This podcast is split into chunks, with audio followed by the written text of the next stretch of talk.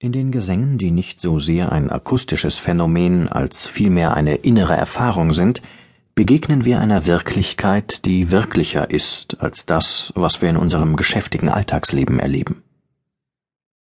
Weshalb ist das so? Einer der Gründe für ein Gefühl des Unbehagens in unserem Alltagsleben könnte darin liegen, dass wir entweder über die Vergangenheit grübeln oder uns Sorgen über die Zukunft machen – und deshalb nicht im Hier und Jetzt sind, wo unser wirkliches Selbst weilt. Die Gesänge rufen uns aus der chronologischen Zeit heraus, in der Jetzt niemals gefunden werden kann, und in das ewige Jetzt hinein, das gar nicht in der Zeit zu finden ist. Wenn wir uns die Zeit als Linie vorstellen, die von der Zukunft in die Vergangenheit reicht, dann frisst die Vergangenheit die Zukunft ständig und ohne den geringsten Rest auf. Solange wir uns das jetzt als eine ganz kurze Zeitstrecke vorstellen, hält uns nichts davon ab, diese Strecke zu halbieren und dann nochmals in zwei zu teilen. Weil sich die chronologische Zeit immer weiter teilen lässt, gibt es kein Jetzt auf unseren Ohren und in der Uhrzeit lässt sich keine stille Mitte finden. Es ist ein Gedankenexperiment, das uns klar machen kann, wie wir im Jetzt etwas erfahren, das in der Zeit gar nicht enthalten ist, sondern weit über sie hinausgeht. Die Ewigkeit. Die Ewigkeit ist nicht eine lange, lange Zeit. Sie ist das Gegenteil von Zeit. Sie ist die Nichtzeit. Sie ist, wie Augustin sagte, das Jetzt, das nicht vergeht.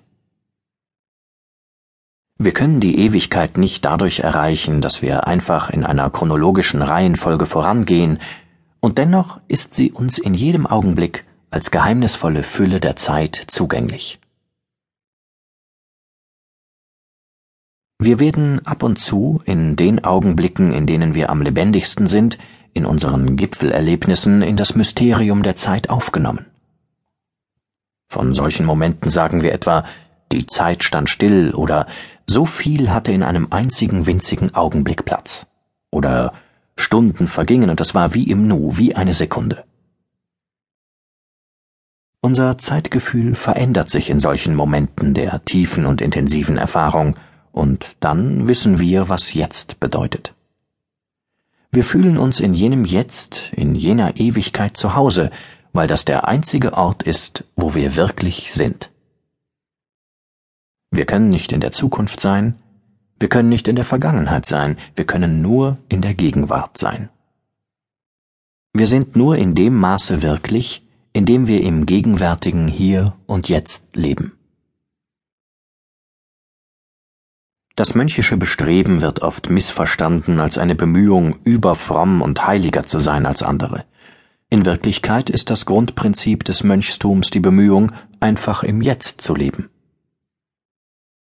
Das Kloster ist ein Ort, wo es einem leicht gemacht wird, im Hier und Jetzt zu sein. Alles ist daraufhin angeordnet. Dem natürlichen Rhythmus der Stunden des Tages zu folgen, ist dabei eine große Hilfe. Mönche wissen immer, was sie zu einer bestimmten Zeit zu tun haben. Im Augenblick, in dem die Glocke läutet, lassen sie fallen, was sie in Händen haben und tun das, wozu es jetzt Zeit ist. Sie wenden sich der neuen Aufgabe bereitwillig und offen zu, weil diese Stunde wie ein Engel ist, der sie ruft und herausfordert zur Antwort, die diesem Augenblick entspricht. Das zu tun ist im Kloster leichter als anderswo. Die Haltung, die dahinter steht, können wir aber in jeder Lebenslage zu verwirklichen versuchen. In dem Maß, in dem uns das gelingt, werden wir glücklich. Wir wissen, dass es uns nicht wirklich glücklich macht, nur Ziele auf der pragmatischen, materiellen, zeitlichen und damit auch befristeten Ebene zu erreichen.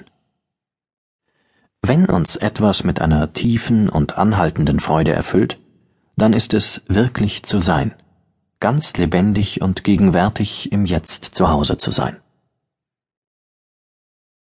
Doch wer kann lange in diesem gesegneten Bereich verweilen? Wir stellen uns gerne vor, die großen